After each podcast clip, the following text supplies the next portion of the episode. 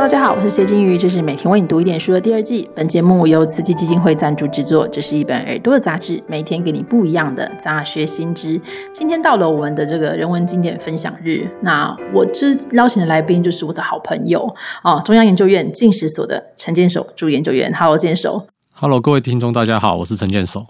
其实就很熟了，你讲到就是好像很不熟的感觉。但我想要请剑手，就是聊的一本书，那书名很长，我不知道是不是剑手搞的。但书名叫做《我所爱过正当最好年龄的人》啊，沈从文的家书。这个典故是什么？你可以跟我们分享一下吗？嗯，这本书一开始其实就叫做《沈从文家书》。那这一次台湾商务印书馆再版的时候，我们加进了这句话。那希望这句话其实是可以比较吸引一些读者的注意。那这句话其实蛮特别的，这其实是出自于沈从文在追张兆和的时候里面所写的情书。那整句话的内容是：我行过许多地方的桥，看过许多次数的云，喝过许多种类的酒，却只爱过一个正当最好年龄的你。那沈从文会写下这句话，是因为沈从文跟张兆和两个人年龄的差距。那沈从文跟张兆和相遇时，沈从文因为家世背景，他已经参加过战争，经历过五四运动。如果论论起人生的经验，沈从文其实比身为大家闺秀的张兆和来说，经历过更多事情。然后根据沈从文自己的自述，张兆和是他人生中唯一真正爱过的人。因此，沈从文曾经感叹。明明自己的人生已经走遍各地，看过多少个天空，喝过多少次酒，却仅爱过张兆和一人。那他的感慨是非常浪漫，而且也无奈的。那文笔之中，其实透露出了爱情的突然跟可贵。而且更重要的是，当时候的中国发生很多战争，所以战争其实会让两个人的恋爱，其实在甜蜜之中增加了多少，增加了一些苦痛。举一个例子，不是张兆和的例子，比如说有一个非常有名的人叫做郭沫若，他战争对当时候的人们来说，根本就是一个翻转生活很大的惊天动地的事情。比如说郭沫若在战争爆发的时候，抛妻弃子，由日本回到中国，在短短的时间里面又娶了另外的妻子，然后生下六名子女。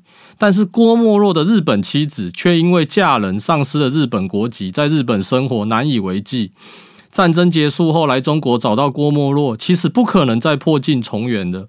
那郭沫若的妻子之后辗转旅居大连，在那边教日文糊口。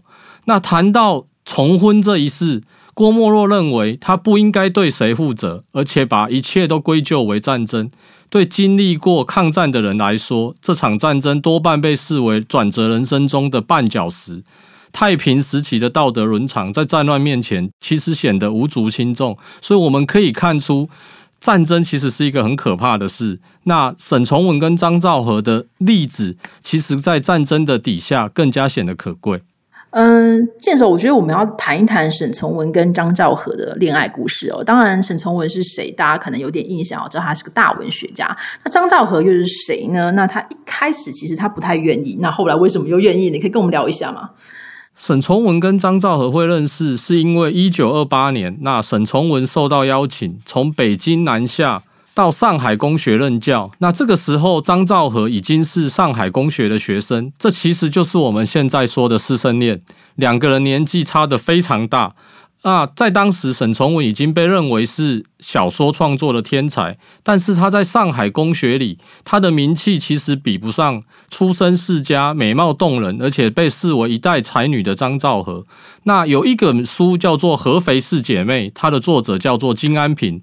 合肥四姐妹讲的其实就是张兆和，那她跟她的姐姐还有妹妹的故事。那这个故事其实是出生在合肥的世家大族。合肥的张家其实是安徽的几个大家族之一。那张兆和的才情跟美貌，让他其实常年都被男生追求，甚至是被骚扰。因此，对那个时候的张兆和来说，他最期盼的是一个最简单的事，他希望可以安安静静的读书，不想谈恋爱。那甚至面对追求，就完全是保持着消极而且负面的态度，他不想接受。那沈从文一开始追求他的时候，张兆和都是直接无视的。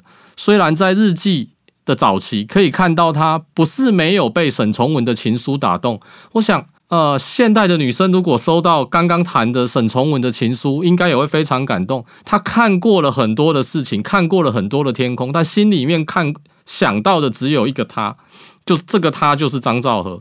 但是张兆和在那个时候虽然被打动，但是他觉得自己不懂爱情，那也不愿意碰触爱情。他甚至还去求助了胡适，帮忙处理两个人的感情纠葛。但慢慢的，从张兆和的日记里面，我们可以发现，沈从文的情书逐渐打动了这个才女。在一九三零年，张兆和突然写下：“恋爱虽非人生唯一的事，却是人生唯一重要的一件事。”我想，张兆和这个本来不相信爱的人，他开始要变成为爱而生的。所以可以发现，这个上海公学的才女情窦初开了。其实不难理解张兆和的转变。张兆和是一个文化底蕴非常好的人，也是民国初年少见的才女。沈从文的文笔在当时是深受胡适、徐志摩这些大名人的赞赏。用这样子的文笔来写情书，可能不感动他吗？我想是一个非常感动的事。那提一个很小的例子，各位如果看这本书。经常会看到，就是张兆和叫沈从文二哥，他说二哥，亲爱的二哥怎么样怎么样？其实这个是沈从文的自称。沈从文在书里面说自己是二哥，因为他在家里面的男生排行老二。但是到最后的时候，其实张兆和也接受了这个沈从文的自称。沈从文有的时候会写张兆和叫三三，就一二三的三，因为张兆和在合肥四姐妹里面排行老三，而且沈从文非常浪漫，他说我写给你的情书是三三的专利读物，只有你可以读，意味深长。所以从张兆和的称谓，你可以看着说，他其实是在附和着、应和着沈从文自审。自己写下自己落款的二哥，所以他会写“亲爱的二哥”。那本来他的自称应该要写赵和啊，他最后也写成三三。那第三个部分呢，就是说这个这两个人其实，在婚后之后又经过了几次分别，然后就诞生了我们现在看到这些书信嘛，哈。这些书信当中，你觉得最重要的是哪几篇？你为什么觉得它很重要呢？呃，其实对我来说，我觉得这些书信。要选一个最重要的，其实没有那么简单。我觉得这个都是人世间呃真情的流露。就像前面说的，其实战争是人类历史上最可怕的一件事情，它可以把整个人类的社会跟世界大大的翻转。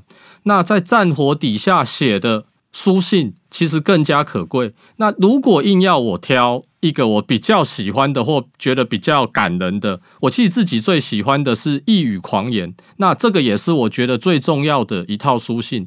在沈从文的小说编程中，我们其实可以看见被称为小说创作天才的沈从文文笔的精细跟优雅。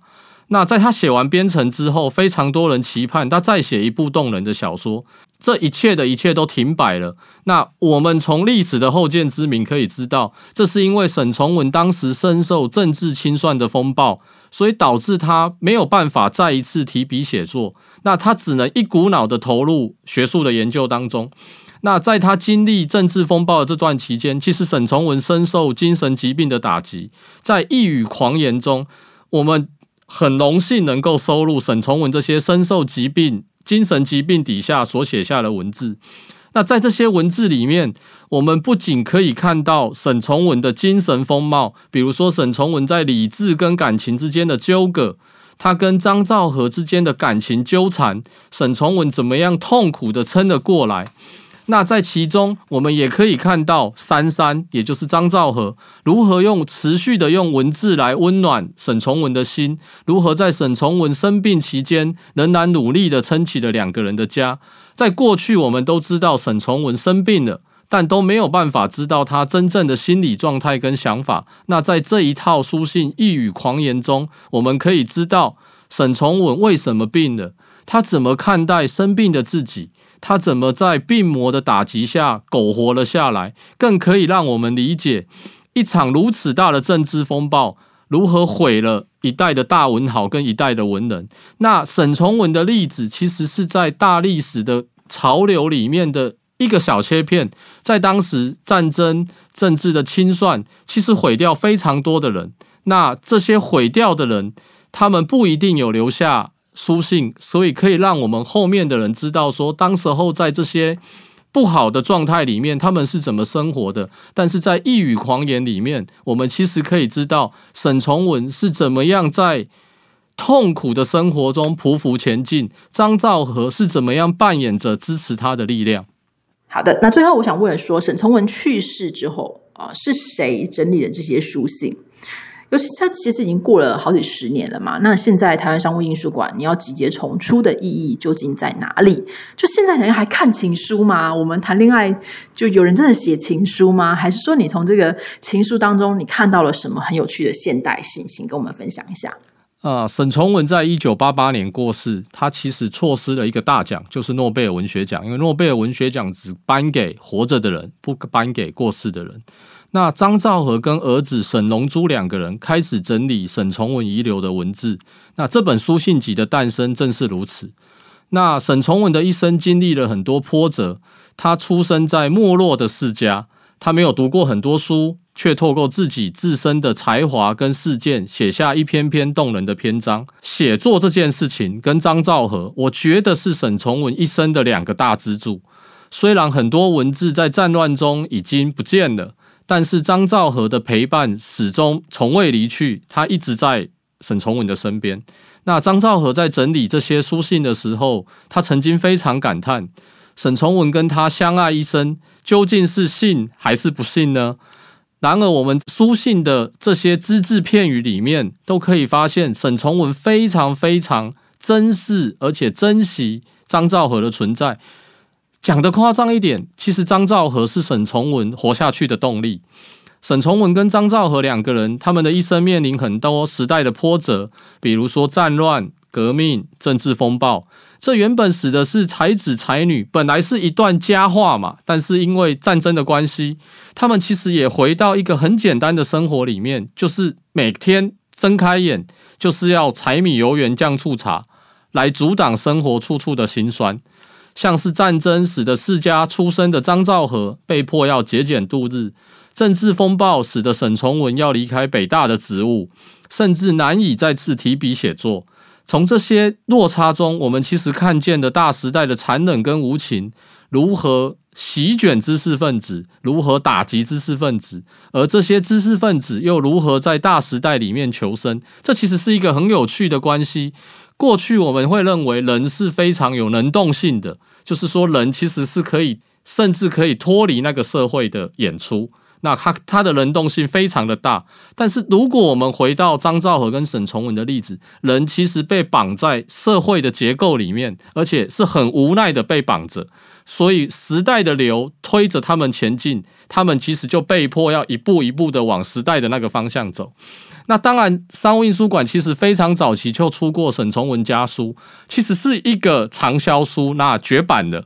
今年我们决定重出这些书信的时候，我们其实做了封面的改版，然后其实就像一开始说的，我们增加了一段沈从文情书里面的话作为主标题。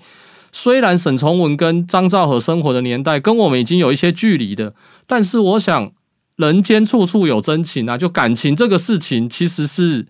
不会因为时代而改变的。那你对你的伴侣的依赖也不会改变，两个人相互扶持的无奈跟心酸也不会改变。这些感情的因素，其实一百年前、一百年、一百年后都会是一样的。台湾商务想要重出的考量也是，我们都不够了解新中国跟旧中国，就是一个共和的中国跟共产的中国的变动，其实是非常大的。它怎么样影响到个人？我们过去理解的新旧中国的变动是政治的，是经济层面的，但对生活在当时的普通人来说，这些变动是非常切身相关的事情。那从这些遗留的书信里，我们不仅能够看到沈从文跟张兆和的爱情，也可以看到时代跟政局的变化怎么样影响他们，而他们又是在这中间怎么样求生存的。我想，当我们把视野转向一般的人民时，我们可以更有同理心的理解当事人的辛苦，我们也可以透过张兆和跟沈从文的的这个例子，相信爱情吧。所以，如果商务印书馆在二零二一年我们重出这个书，或许有以上几个意义。好的，非常谢谢剑手的分享。大家有兴趣的话呢，可以搜寻一下“我所爱过正当最好年龄的人”，由台湾商务印书馆啊印制啊，大家一定会非常的喜欢哈。那我们今天谢谢见手喽，拜拜。